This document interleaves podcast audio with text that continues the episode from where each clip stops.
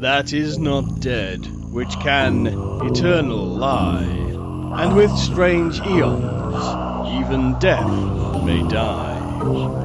Welcome to the All Lovecraftian Podcast at ArkhamInsiders.com. Ich werde nach der Geschichte Medusas Coil Ausschau halten, die Sie erwähnt haben, unabhängig vom Autor, wenn Sie in die Geschichte etwas von der Magie Ihrer eigenen Feder einfließen lassen, wird es die Leser nicht verfehlen, sie zu faszinieren.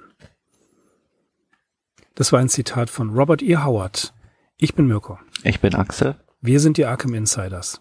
Auf arkhaminsiders.com. Ja, das erwähnte Zitat von Robert E. Howard in einem Brief aus dem September 1930 betrifft die schon erwähnte Geschichte Medusas Coil, die letzte Kooperation zwischen Celia Bishop und H.P. Lovecraft. Das ist ähm, der Tiefpunkt der Zusammenarbeit, diese Geschichte, und wir werden gleich hören, warum das so ist. Es ist eine ja, verworrene Geschichte. Die Sekundärliteratur, die zieht sich wie nasses Holz. Eigentlich will keiner diese Geschichte wirklich richtig analysieren. Es gab im Crypt of Cthulhu 1983 wohl einen dreiseitigen Aufsatz, aber auch da ist man nicht richtig drauf eingegangen. In den neueren Sachen wie den Lovecraft Studies ist auch nichts zu finden. Äh, genauso wenig wie im Lovecraft Annual. Joshi widmet dieser Geschichte nicht mal, nicht mal wirklich zwei Seiten. Ähm, aber Bobby von Deep Cuts in Lovecraftian Wayne, der hat einiges darüber geschrieben. Ähm, also er hat sich wirklich ausführlich mit dieser Geschichte beschäftigt und tatsächlich ist er eine der besten Quellen in den zugänglichen, wenn es um Medusas Coil geht. Aber worum geht es eigentlich in Medusas Coil oder das Haar der Medusa? Das wird uns wie immer der Axel jetzt sagen. Unseren Erzähler hat es diesmal nach Südmissouri verschlagen. Es ist November, er ist in einem offenen Roadster unterwegs und ein Unwetter kündigt sich an. Auf der Suche nach einem Dach über den Kopf gelangt er an ein Plantagenhaus in einem parkähnlichen Anwesen, welches von einstigem Wohlstand kündet, nun jedoch verfallen ist. Auf sein Klopfen hin öffnet ihm ein alter Mann. Dieser ist erstaunt über die Bitte des Erzählers, die Nacht in dem Haus verbringen zu dürfen. Zum einen traut sich der Gast nämlich nicht zu, seine Route in der Nacht wiederzufinden, zum anderen treibt ihn die Abenteuerlust an, mehr über das Haus und dessen Besitzer herauszufinden. Dieser bekennt jetzt, dass das Anwesen aufgrund gewisser Gerüchte von der Bevölkerung gemieden werde und auch er halte nur noch hier aus, weil es etwas gäbe, was er behüten müsse. Dieses Bekenntnis stachelt die Neugierde des Erzählers natürlich erst recht an. Der Besucher bezieht einen leidlich gut erhaltenen Raum im Obergeschoss. Trotz des allgemeinen Verfalls verrät die Einrichtung das Vorhandensein von Geschmack und Bildung. Der Hausherr stellt sich als Antoine de Rissy vor, Abkömmling einer traditionsreichen Pflanzerfamilie aus Louisiana. Sein Vater war früh verstorben, so dass der Großvater, welches das Haus namens Riverside 1816 erbaut hatte, zum Vaterersatz wurde. Mit Anfang 20 verlor Antoine de Russy erst seine Mutter und bald darauf auch diesen Großvater. Einer späten Heirat mit einer Cousine aus New Orleans entsprang 1909 ein Sohn, genannt Denis, dessen Geburt jedoch besagte Cousine nicht überlebte Denis genoss eine hervorragende Ausbildung in Princeton und Harvard und ging schließlich nach Paris an die Sorbonne. Phantasievoll und draufgängerisch wie er war, schloss er sich hier einer Gruppe von Dekadenten an, die stark mystisch veranlagt waren. Dabei tat sich sein bester Freund Frank Marsh, ursprünglich aus New Orleans, besonders hervor. Marsh war Angehöriger eines Kults, der untergegangenen Zivilisationen Afrikas geweiht sowie dem sagenhaften Atlantis auf der Spur war aus Briefen seines Sohnes erfuhr Antoine de Russy, dass Marsch sich für die Schlangenverehrung dieser Urzeitvölker interessiere, und zwar besonders für die antike Legende vom Schlangenhaupt der Medusa. In diesem exklusiven Zirkel lernte Denis eine junge Frau namens Marceline Bédard kennen, die als Priesterin unter dem klangvollen Namen Tanit Isis auftrat Marceline, die aus ihrer Herkunft ein Geheimnis machte, hatte als Malerin dilettiert, bevor sie sich der Magie zugewandt. Zerknirscht musste der Vater auf Riverside erfahren, dass sich Denis immer mehr dieser Frau hingab, um sie schließlich still und heimlich zu heiraten. Bald darauf verließ das junge Paar Frankreich und Denis führte seine Frau als künftige Hausherrin auf Riverside ein. Marceline war eine schlanke, elegante Erscheinung mit einem Teint in der Art von altem Elfenbein und langem, pechschwarzen Haar. Angesichts dessen konnte de Russie nur zu gut verstehen, dass Haare in dem erwähnten Kult eine so große Rolle spielten. Marceline ließ diesem dichten, ölig glänzenden Haar eine liebevolle Pflege zukommen und bisweilen wirkte es so, als habe die sorgsam frisierte Pracht eine Art geheimnisvolles Eigenleben. Was Denis betraf, so war er Marceline vollkommen hörig, so dass sich sein Vater mehr und mehr von ihm entfremdete. Auch war ihm die Schwiegertochter unheimlich und widerwärtig. Geteilt wurden diese Eindrücke von den schwarzen Bediensteten, die größtenteils den Dienst quittierten. Eine der Ausnahmen stellte eine betagte Zulu-Frau namens Sophonisba dar, von der es hieß, sie sei vor mehr als hundert Jahren aus Afrika gekommen. Sophonisba brachte Marceline eine fast heilige Ehrfurcht entgegen. Mittlerweile schrieben wir das Jahr 1916. Denis erhielt einen Brief von Frank Marsh, worin dieser von einem Nervenzusammenbruch schrieb. Marsh befand sich bereits wieder in New Orleans und wünschte, sich auf dem Lande zu erholen. So kam er nach Riverside. De Russie schildert, wie ihn der Anblick des Jugendfreundes seines Sohns erschreckte. Marsch war deutlich vom Alkohol gezeichnet, geistig jedoch gewandt, interessiert wie eh und je und ein begnadeter Künstler. Insbesondere aber schloss er sich Marceline an, für die er ein großes Fable hatte, was jedoch eher im künstlerischen denn im menschlichen lag.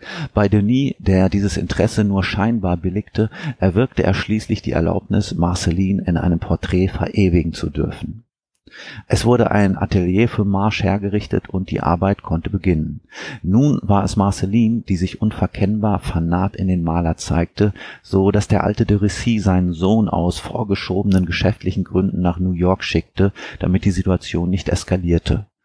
Und während Marceline vermehrt romantische Anwandlungen hatte, steigerte sich Frank Marsh immer mehr in die Idee hinein, sie als Priesterin des prähistorischen afrikanischen Kults auf die Leinwand zu bannen. Unter derlei Spannungen näherte sich das Gemälde seiner Vollendung. Das eigentliche Drama ereignete sich gegen Ende August. Antoine de Russy hatte tagsüber geschlafen und erwachte kurz vor Sonnenuntergang. Im Haus herrschte eine beunruhigende Stille. Alarmiert erblickte der Hausherr von unten einen dunkelroten Fleck an der Decke von Marcelins Zimmer. Er verschaffte sich Zutritt und fand inmitten des blutbesudelten Raums die Leiche seiner Schwiegertochter, nackt und das Haar gewaltsam vom Kopf gerissen und abgehackt. Besonders teuflisch mutete ihn der auf ihrem Rücken platzierte Schuhabdruck an. Nicht weniger beunruhigend war eine blutige, sich auf dem Boden windende Spur, wie von einer riesigen Schlange. Diese Windungen ebenso wie blutige Fußabdrücke führten ihn schließlich in das Atelier von Frank Marsh. Dort stieß er nicht nur auf den malträtierten Maler, sondern auch auf eine klägliche in der Ecke kauernde Gestalt, seinen Sohn Denis, mit einer blutigen Machete in der Hand und Wahnsinn in den Augen. Um den nur noch schwach atmenden Körper von Frank Marsh aber hatte sich ein dunkles, dichtes Gewebe geschlungen und hielt ihn fest im Griff. Es folgte Denis Geständnis. Er hatte Frank und Marceline im Verdacht gehabt, dass sie ihn hintergingen und war heimlich nach Riverside zurückgekehrt. Dort ertappte er sie im Atelier, wo seine Frau nackt Modell für das Bild stand. Denis verlangte das Gemälde zu sehen, doch Frank weigerte sich, es vor seiner Fertigstellung irgendjemandem zu zeigen. Derweil hatte Marceline allerdings den Vorhang von der Staffelei gerissen und schreiend die Flucht ergriffen. Nun wandte sich auch Denis der Leinwand zu und war wie vom Donner gerührt, als er das blasphemische Abbild derjenigen erblickte, die er geheiratet hatte. Denn diese ebenso geniale wie verabscheuungswürdige Kunst von Frank Marsh hatte die wahre Natur des vorzeitlichen Ungeheuers enttarnt, das unter dem Namen Tanit Isis die dekadente Bohème von Paris elektrisiert hatte und von dessen Existenz bereits das Necronomicon und die rätselhaften Kolosse der Osterinsel kündeten. Als ob das alles nicht ausreichte, erblickte Denis einen weiteren Makel an dem Porträt, der seiner Ansicht nach für gesundes menschliches Blut untragbar sei. Denis schnappte sich die Machete und stürzte in Marcelins Zimmer, wo er sie vor dem Frisierspiegel fand. Es kam zu einem kurzen Fight, in dem er sie erschlug, um anschließend, wie irgendein mythischer Drachentöter, seinen Fuß auf ihren Leichnam zu stellen. Da erst bemerkte er, dass ihr verfluchtes Haar wirklich und wahrhaftig ein Eigenleben hatte und sich zu winden begann. Mit Mühe und Not haute er ihr den widerspenstigen Zopf vom Haupt ab, der ihm jedoch entglitt und sich zum Zimmer hinausschlängelte. Das haarige Ungetüm kroch ins Atelier, um sich wie eine Würgeschlange auf Frank Marsh zu werfen und den Maler zu zerquetschen. Während dieses fürchterlichen Geständnisses hören Vater und Sohn von draußen das Gejammer der alten Sophonisba, die den Tod der von ihr vergötterten Marceline betrauerte. In diesen Klagegesang gemengt waren unheilvolle Andeutungen aus dem Cthulhu-Mythos, die auf eine schreckliche uralte Verbindung zwischen den beiden Frauen hindeutete. Um den Sohn von weiteren Wahnsinnstaten abzuhalten, versuchte de Russie nun, ihm die Machete zu entreißen. Bei dem folgenden Handgemenge kam jedoch nicht der alte Mann zu Tode, sondern Denis, der mit seinen letzten Atemzügen verlangte, dass alles ausgelöscht werden müsse, was je mit Marceline verbunden gewesen sei. So ist also die Situation des Antoine de Russie. Der Sohn tot in seinen Armen, Frank Marsh ebenfalls tot und umwickelt von jener höllischen Spirale, deren einstige Trägerin als skalpierter Leichnam in ihrem Zimmer liegt. Um sich der Toten zu entledigen, vergräbt er sie alle drei mitsamt dem unlösbaren Haarschopf im Keller. Sodann reinigt er die betreffenden Räume von Blut und Kampfspuren, derweil ihn ununterbrochen Sophonisbas Klagegesang von draußen begleitet. Der Dienerschaft, die am Morgen zurückkehrte, erzählte de Russie, die drei jungen Leute seien nach St. Louis gefahren. Die schwarzen Feldarbeiter hatten nichts mitbekommen und Sophonisba schwieg seit jener Nacht wie ein Grab, bis sie irgendwann im Alter von über hundert Jahren verschied. Für Denis, Frank und Marceline dachte sich der Hausherr in den darauffolgenden Jahren Alibis aus, die ihr dauerhaftes Fortbleiben erklären konnten. Mit den beschriebenen Ereignissen setzte freilich auch der Verfall von Riverside ein. Es gab Missernten und de Russie musste seine Angestellten entlassen, so dass er schließlich der einzige Bewohner des alten ehrwürdigen Hauses war. Ihn selbst hält, wie schon eingangs erwähnt, eine Art heilige Pflicht an das Haus gefesselt, denn entgegen der Forderung seines Sohnes hat er damals das frevelhafte Porträt von Marceline nicht zerstört. Es zeigt sie vollkommen nackt, umwoben von ihrer entsetzlichen Haarpracht inmitten eines wahnsinnigen Hexensabbats, verortet in irgendeiner unmenschlichen Architektur, den Gesetzen einer abartigen Geometrie verpflichtet. De Rissy betont, dass die dargestellte Szene noch weit über das ägyptische Altertum hinausreiche und an das von Außerirdischen errichtete Rillier erinnere. Das Schlimmste ist indes, dass das gemalte Haar von Marceline nicht zur Ruhe kommt und sich dem Betrachter entgegenschlängelt. Dies ist der Fluch, dem Riverside seit jener verhängnisvollen Nacht unterliegt. De Russie weiß, dass Marcelines Haarschopf weiter existiert und als schlangenartiges Geschöpf das Anwesen terrorisiert. Der Hausherr selbst aber sieht sich verdammt als Hüter des Gemäldes, dass er vor Schaden zu schützen gilt, denn er fürchtet die Rache der Wesen, die im Haus auf ihn lauern. Unser Besucher hat dem Hausherrn die ganze Nacht über gebannt gelauscht. Der lässt es sich natürlich nicht nehmen, jetzt das fluchbeladene Gemälde zu zeigen. Über morsche Treppen und dunkle Gänge geht es ins Dachgeschoss hinauf in das ehemalige Atelier von Frank Marsh, wo noch immer die Staffelei thront, von der de Russie jetzt den Vorhang zieht. Das Werk entspricht exakt der Beschreibung, nur hat ein zeitbedingter Verfall sein Übriges getan, um die Darstellung noch abstoßender erscheinen zu lassen. Marcelines Teint sieht wie verwest aus. Allein ihr Haar verströmt ungebrochen eine dämonische Vitalität und unser Erzähler fühlt sich unweigerlich an den Mythos der Gorgonen erinnert. Entnervt zieht er seine Pistole und jagt zwölf Kugeln in die Leinwand. Sehr zum Entsetzen von Antoine de Rissy, der nun, da das Bild zerstört ist, den Rachegeist des haarigen Ungetüms fürchtet. Und richtig macht sich im Keller des ansonsten menschenleeren Hauses ein verräterisches Geräusch bemerkbar. Rissy springt vor lauter Panik aus dem Fenster, während der Erzähler aus dem Gebäude und zu seinem Wagen rennt. Draußen hält er noch einmal inne und sieht plötzlich, wie Riverside in Flammen aufgeht. Mehr noch, erkennt er zwei Personen, wobei die eine nackt und kahl geschoren ist und die andere verfolgt, schließlich einholt und zurück in das Flammenmeer zieht. Übertroffen wird diese Szene noch von einer sich im Grase abzeichnenden Bewegung, wie von einer monströsen Schlange. Völlig enerviert springt er in seinen Roadster und gibt Gas. Nach einigen Meilen Fahrt trifft er einen Farmer, dem er nur andeutungsweise berichtet, wo er die Nacht verbracht hat. Sein Gegenüber ist bass erstaunt, ist doch das Haus, das unser Chronist meint, bereits vor Jahren abgebrannt. Auch über die Familientragödie rund um die unheimliche Marceline ist der Farmer einigermaßen informiert und behauptet, dass auf Riversides Grund und Boden noch heute eine schwarze Schlange ihr Unwesen treibe. Wohlweislich behält der Erzähler sein nächtliches Erlebnis für sich, das er im Lichte dieser Informationen natürlich nicht recht einzuordnen weiß. Tatsächlich hat er mehr als einen Grund, sich dem Farmer gegenüber auszuschweigen. Die für ihn schlimmste Erkenntnis jedoch, die teilt er nur uns, den Lesenden, mit. Und die besteht nicht in all den handfesten, grässlichen Schrecken, die von Marcelins Haaren ausgehen, sondern in der Tatsache, und auch das offenbarte der geniale Pinselstrich von Frank Marsh, dass Marceline keine reinrassige Weiße war, sondern in ihren Adern, wenn auch kaum wahrnehmbar, aber doch vorhanden, das Blut einer Schwarzen floss. Ende der Geschichte. Okay, danke für die Zusammenfassung, mal wieder brillant gemacht. Ja, ob die Geschichte selbst äh, so brillant ist, darüber streiten sich wohl kaum die Geister. Ich habe bis jetzt noch niemanden getroffen, der wirklich ein gutes Ha, ha, ha, ha an ihr lässt. Äh, das, es, ist, es ist halt wirklich, es ist wirklich schwierig. Er hat sie im Sommer 1930 für Celia Bishop geschrieben. Celia Bishop selbst hat in, hat auch ja, mehr oder weniger diese Geschichte unter den Tisch fallen lassen. Sie hatte wohl mh, hm, eine, eine Idee, eine Horrorgeschichte, wo äh, eine, Verzeihung, Zitat, Negerin ein, ähm, eine, eine Rolle spielte, dieser unverhohlene Rassismus in dieser Geschichte, da werden wir gleich noch was zu sagen.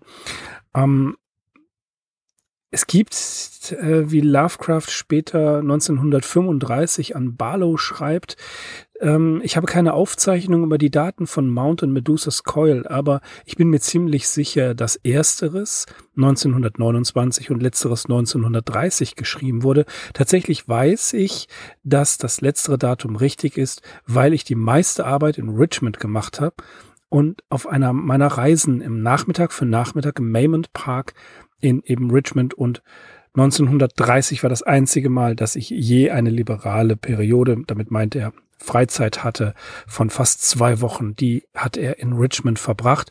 Und etwas ähnliches schreibt er auch ein paar Jahre früher an Clark Ashton Smith am 6. August 1930. Da beschreibt er auch den Richmond Park und äh, ähm, den, nicht den Richmond Park, sondern den Maymont Park in Richmond dass er sich dort gerne hingesetzt hat, um diese Geschichte zu schreiben. Wir wissen das ja auch ähm, von der Geschichte He, dass er sich morgens, da ist er dann äh, mit der Fähre rüber nach New Jersey gefahren, hat sich dort ein, in einem Zeitschriftenladen ein Heft geholt und die Geschichte im Park morgens da eben runtergeschrieben. Es ist sehr häufig so in seinen Briefen, dass er viele Sachen in Parks auf Parkbänken schreibt. Also, ne, wir haben ja schon oft genug mit dem Klischee des Stubenhockers aufgeräumt und einfach gesagt, dass er sehr gerne draußen war, auch sehr gerne dort geschrieben hat. Medusas Coil ist eine Parkgeschichte und ähm, das macht sie aber trotzdem nicht besser. Nur tatsächlich wissen wir, wann und wo er sie geschrieben hat, eben im ähm, Mayman Park in Richmond während seines Aufenthalts dort. Ja, Axel, die Sekundärliteratur, wie gesagt, ähm, mag diese Geschichte nicht. Es ist offensichtlich, warum. Ich finde jetzt dieses, äh, ja, es ist schon fast ein Bekenntnisschreiben, was ähm, da passiert. Äh, ich finde, dass das Atmosphärische in dieser Geschichte gar nicht so schlecht. Denn äh, hier ist eine klassische Horrorgeschichte. Der äh, namenlose Erzähler mal wieder will ähm, nach Cape Girardeau in Missouri fahren und ja, sein, er schafft es nicht, er muss in dieses Plantagenhaus, begegnet Antoine de Rossi und ähm, dann erzählt er ihm diese Gruselgeschichte, was ich darin immer wieder faszinierend finde. Sie ist sehr lang.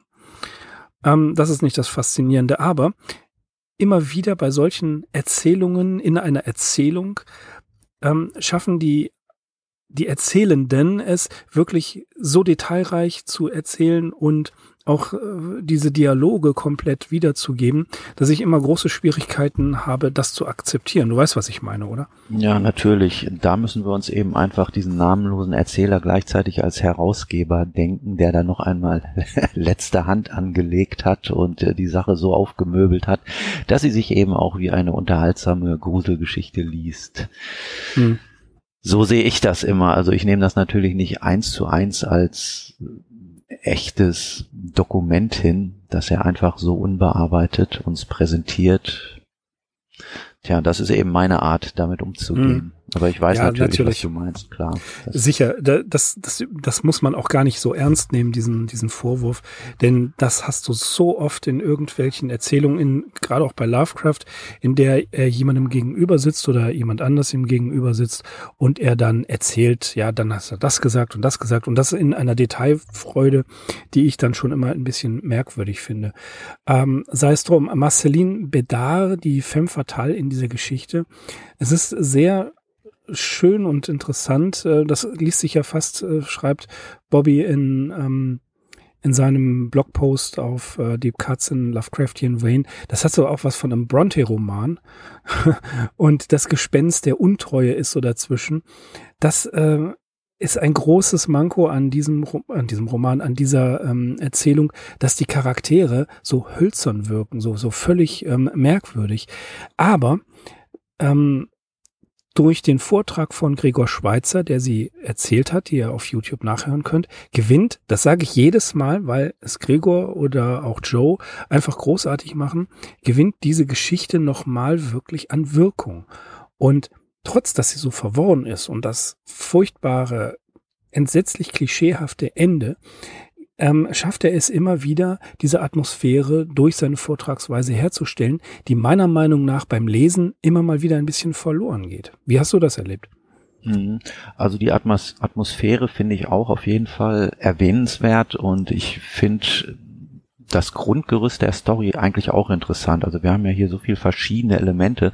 Wir haben es im Prinzip auch mit so einer klassischen Spukhaus-Story zu tun. Hm, verwirrend, ja, das trifft es natürlich auch. Verwirrend ist vor allem das Ende, um hier nochmal auf diesen Erzähler zurückzukommen. Der präsentiert sich ja gleichzeitig auch als unzuverlässiger Erzähler, mhm. weil äh, der letzte Abschnitt, wo er aus dem Haus geflohen ist und diesen Farmer trifft, der ihm dann steckt, dass das Haus schon vor Jahren abgebrannt ist, dieses Riverside-Anwesen und das ganze Drama, das hier in aller Länge beschrieben wird, sich bereits 15 oder 16 Jahre zuvor bereits äh, ereignet hat. Ja, das kann natürlich jetzt der Erzähler gar nicht mehr, kann, kann er natürlich nicht mehr einordnen. Und ebenso ergeht es auch uns, den Lesern und Leserinnen, mhm. so dass wir unter Umständen auch gewahr sein müssen, dass das hier alles nur so ein Hirngespinst oder ein Traum gewesen ist. Man weiß es nicht. Ja, ähnlich wie bei, was war es, äh, Ghost Eater, meine ich, ne? Da haben wir auch so ein ähnliches Ende. Mhm. Ja, und, und das, das reinigende Feuer, das hat ja noch einen ganz besonderen Aspekt. Der Erzähler weiß ja mehr als wir und sagt am Ende ähm, eine gemischtrassige Frau. So, im, im Original ist es, heißt es Negerin. So, das ist mal, das steht mal ohne Frage. Ne?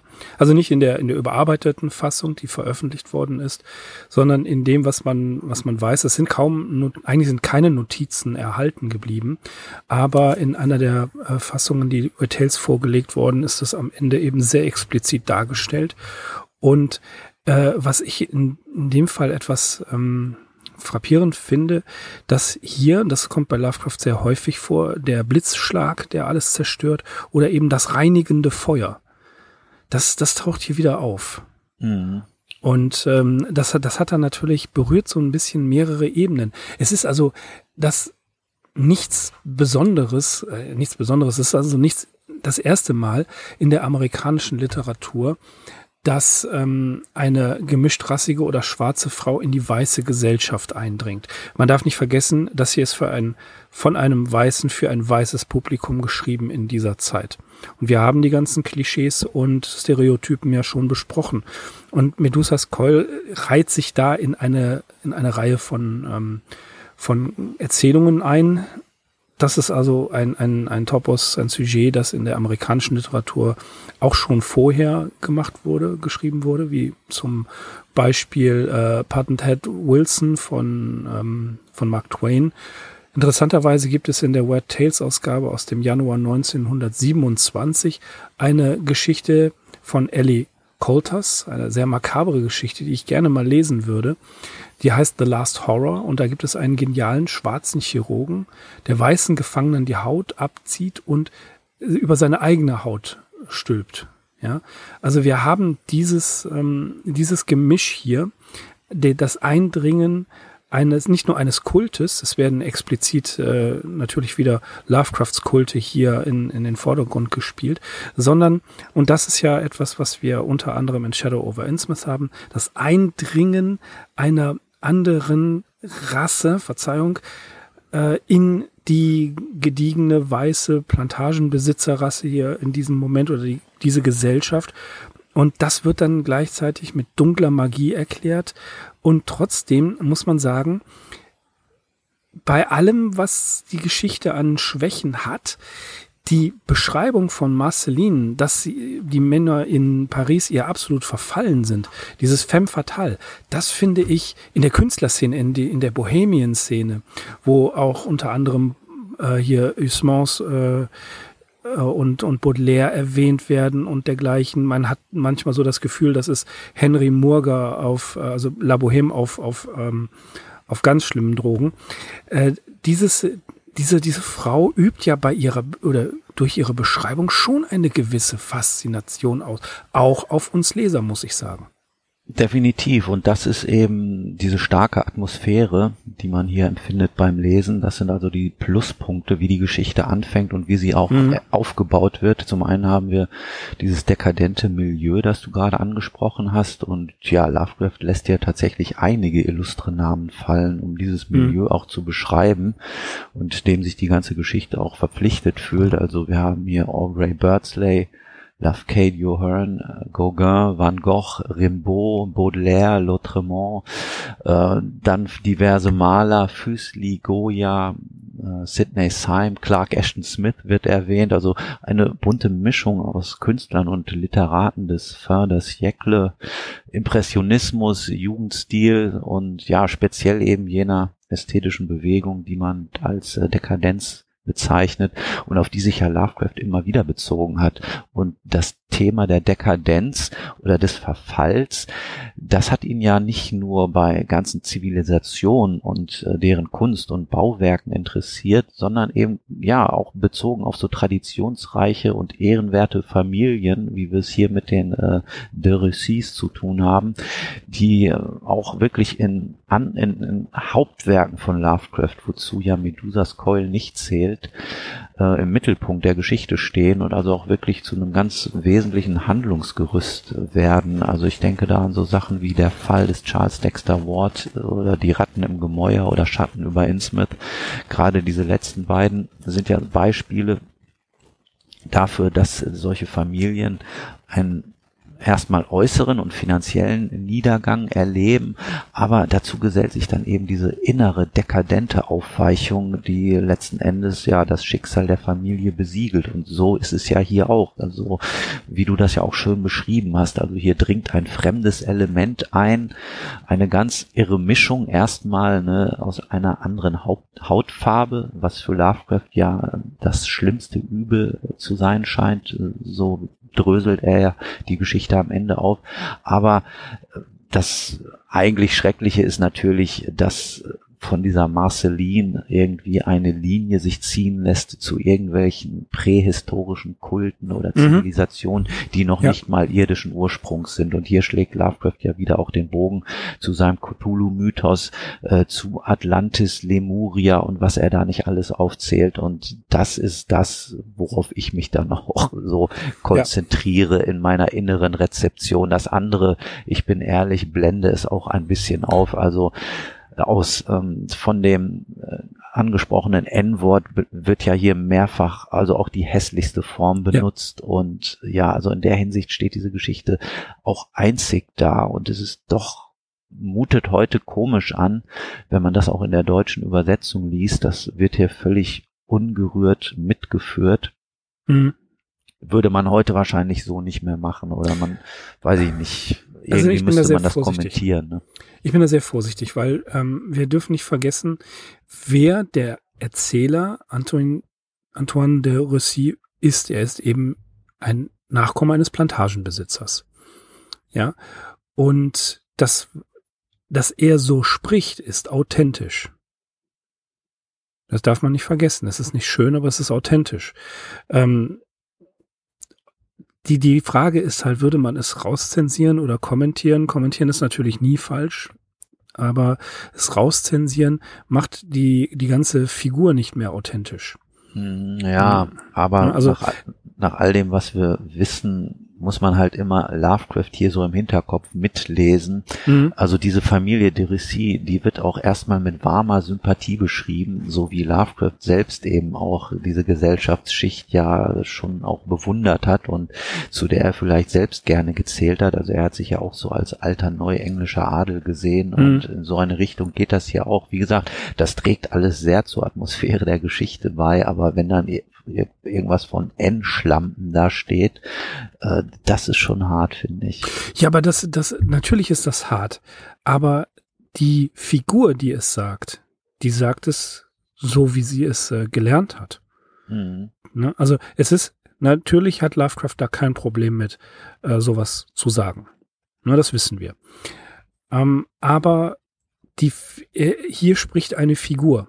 Und diese Figur, Antoine de Russy und auch alle, die in irgendeiner Art und Weise da nochmal zitiert werden, kennen das nicht anders und die sprechen ebenso.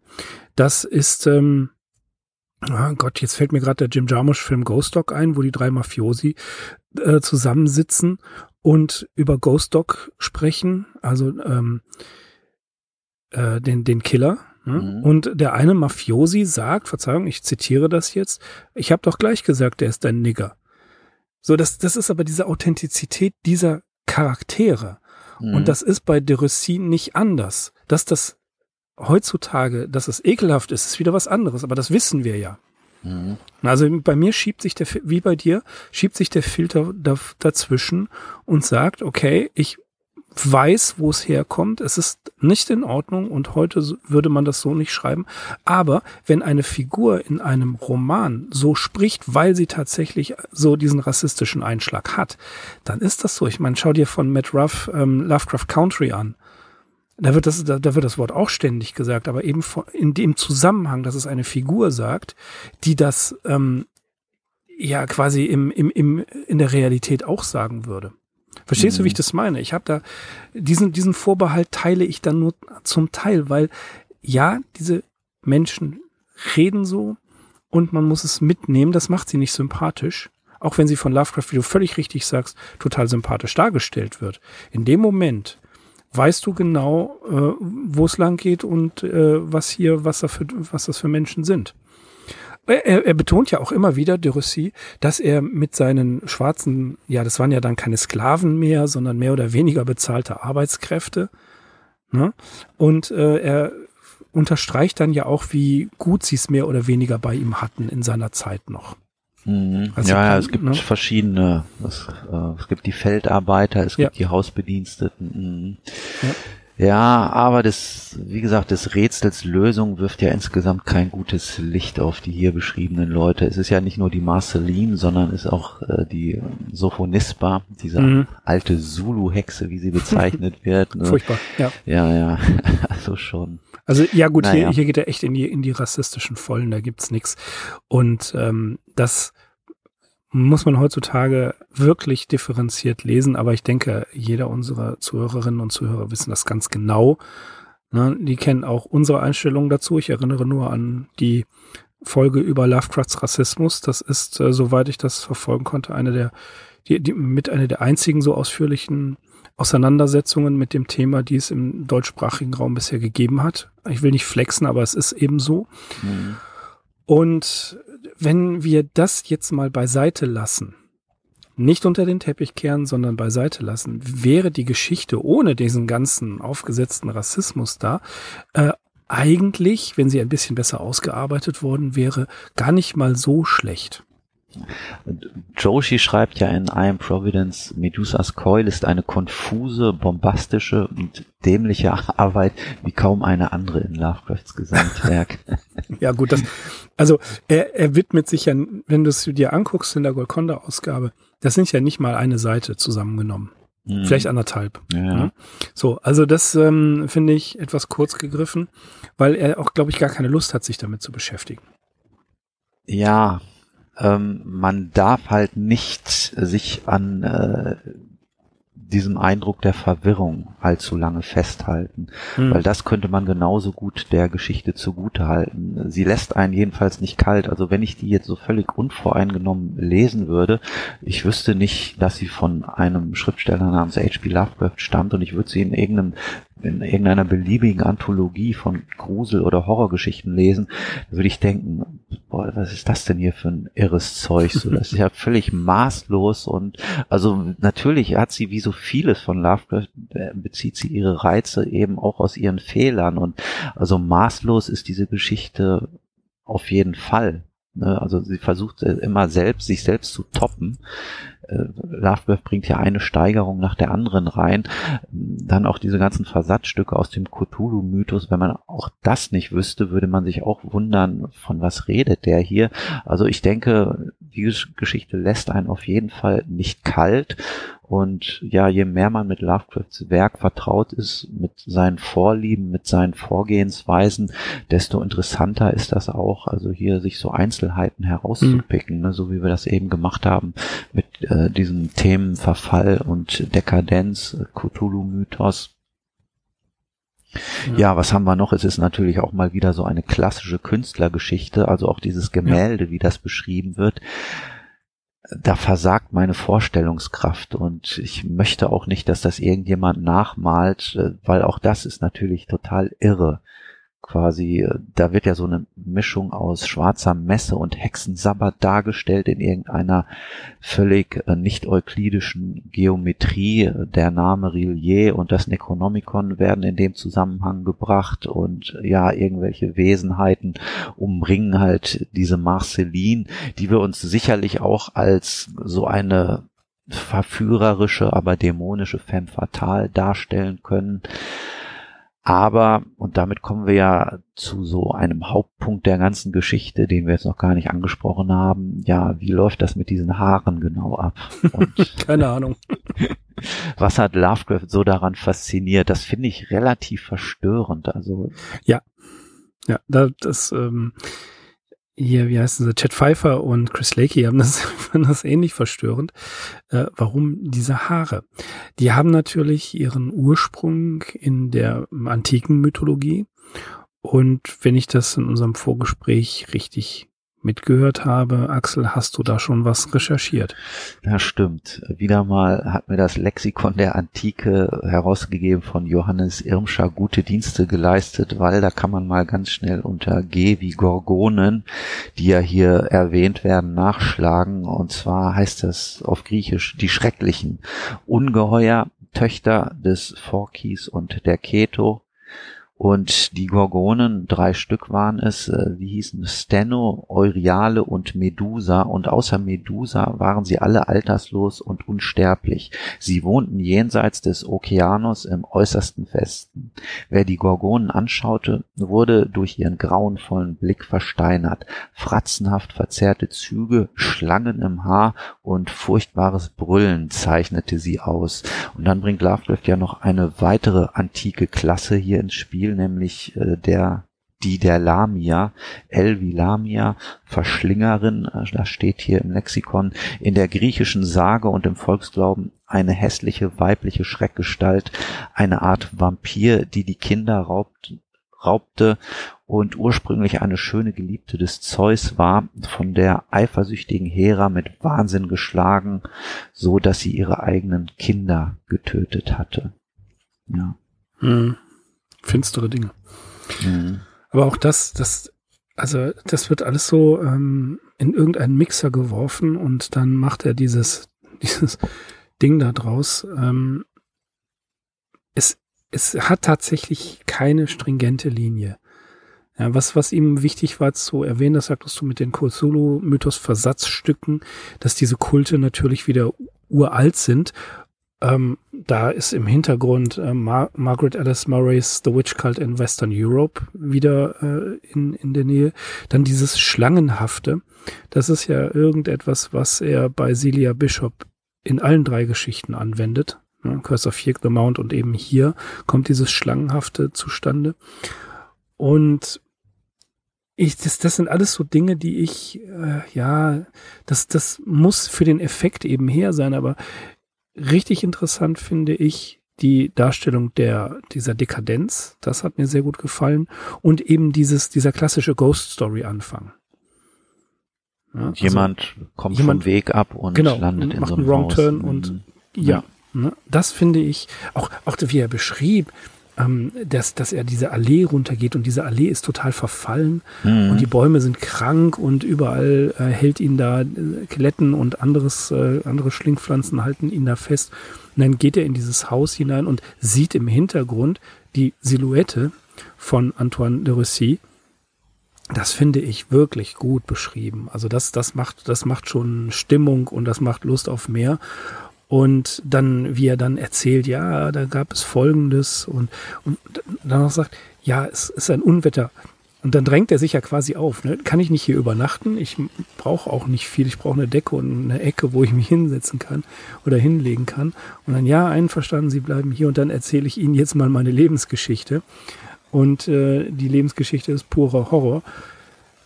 Und dann, dann geht es los mit, mit äh, Dennis und äh, Frank Marsh, wie, er, wie sie das, dieses Studium in der Sorbonne beschreiben. Das ist ja alles äh, wunderbar. Mir, das erinnert auch teilweise an das Schandhaus, diese ewig langen Familiengeschichten.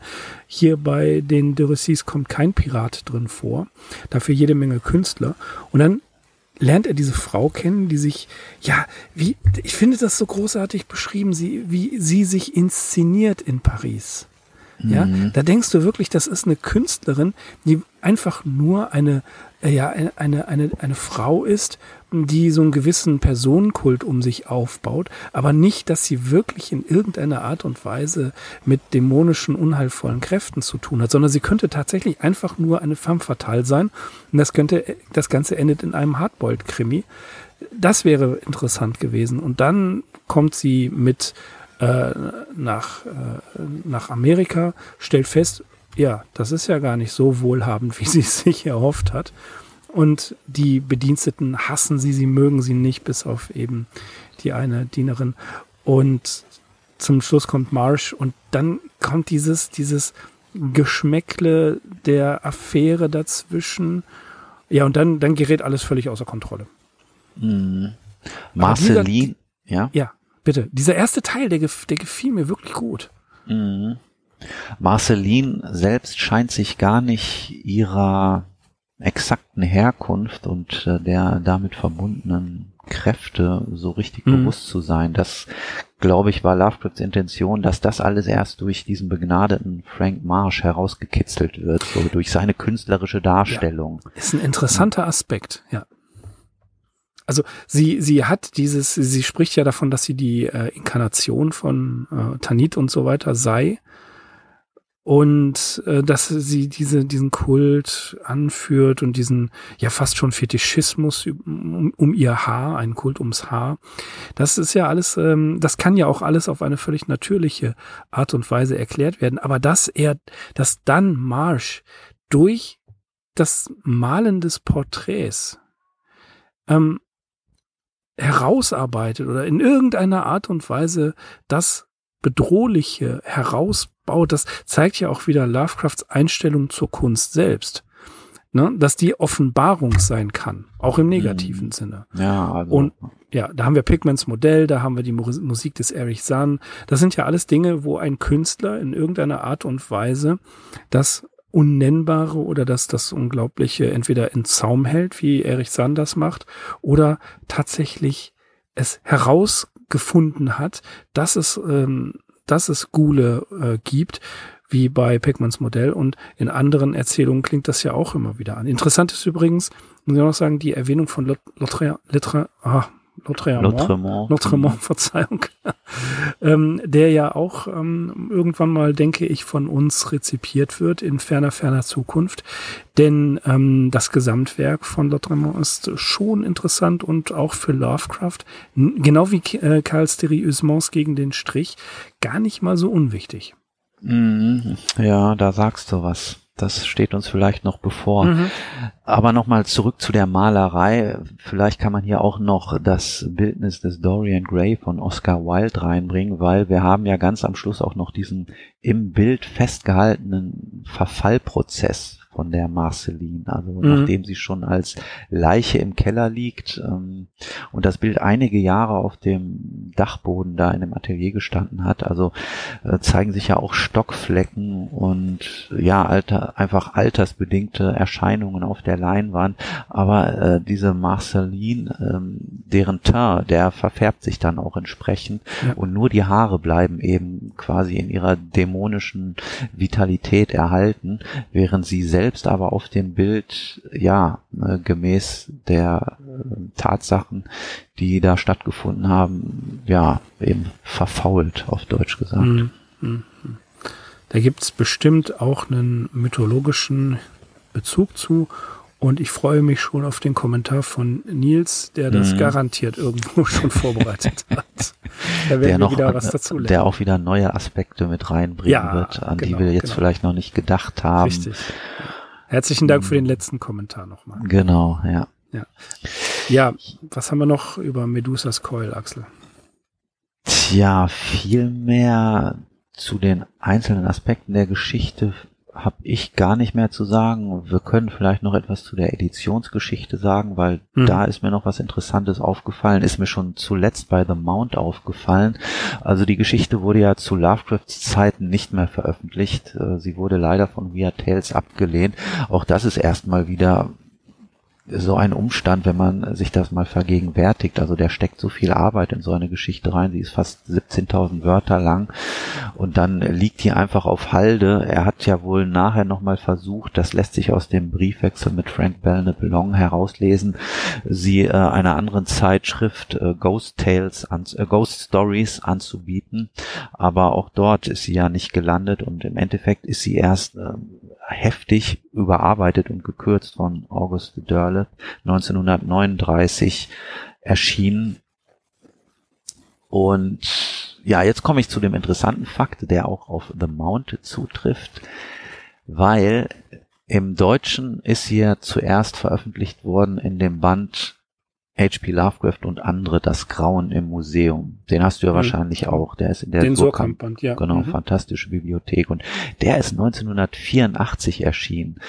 Aber die revidierte Fassung, die auch hier in dem Surkamp-Band ist, wie S.D. Joshi sie überarbeitet hat, die ist tatsächlich in Amerika erst 1989 und zwar in der revidierten Fassung des Arkham House Bandes The Horror in the Museum and Other Revisions erschienen. Der war zwar im Original 1970 herausgekommen, aber damals ähm, ja hatte S.D. Joshi diese Sachen halt noch nicht überarbeitet und sie quasi ähm, nach den Originalmanuskripten neu aufbearbeitet und herausgegeben. Das trifft eben auch auf The Mount zu. Also die deutsche Erstveröffentlichung dieser Geschichte, die äh, ist schon viel näher am Original dran als als äh, die Fassung, die in Amerika oder in England meinetwegen auch zu haben war bis 1989. Mhm. Und da steht auch hier im Impressum des Surkamp-Bandes, da heißt es, Titel der Originalausgabe, The Horror in the Museum and Other Revisions.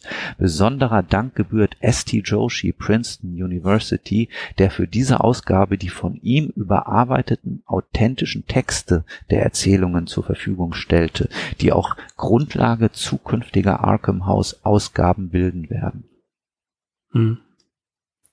Das heißt, ich kenne auch gar nicht die von August Derleth äh, herausgegebenen Fassung von The Mount und äh, hier von äh, Medusas Coil. Das wäre sicherlich auch mal interessant, die zu lesen. Aber hier sind tatsächlich wirklich, ja, die von Joshi, die, die, die Langfassungen auch, die bis heute gültig sind drin. Mhm. Das, das stimmt. Also die Editionsgeschichte gerade dieser Ghostwriting-Sachen ist äh, sowieso interessant, weil wir, was Medusas Coil jetzt angeht, noch weniger über die eigentliche Entstehungsgeschichte wissen und auch ja die meisten Notizen, die die Lovecraft gemacht hat, sind nicht zu, die gibt's nicht mehr, die sind einfach nicht mehr da. Und auch das Manuskript scheint durch Barlows und Longs Hände gegangen zu sein und in irgendeiner Art und Weise auch hier bearbeitet worden zu sein, was man nicht nachvollziehen kann. Es ist also tatsächlich im, ein bisschen unklar, wer von beiden die Geschichte hat, auch ähm, wenn es wohl in ähm, der Lebenserinnerung von Celia Bishop heißt, es geht hier um eine, Zitat, Negerin, ähm, es frage ich mich, wie weit Celia Bishop mit diesem unverhohlenen Rassismus, seien wir jetzt äh, als immanenter Bestandteil der Person de Russie eine Sache, das kann man übertreiben, so wie das in der Geschichte gemacht wird, wie sie damit zurechtgekommen ist. In, inwieweit sie das vielleicht auch kritisiert hat. Also die Geschichte ist ja veröffentlicht worden. Mhm. Ja, auch mit ihrer Genehmigung. Mhm. Und da frage ich mich schon, ja, Miss Bishop, was haben sie dazu gesagt? Ne?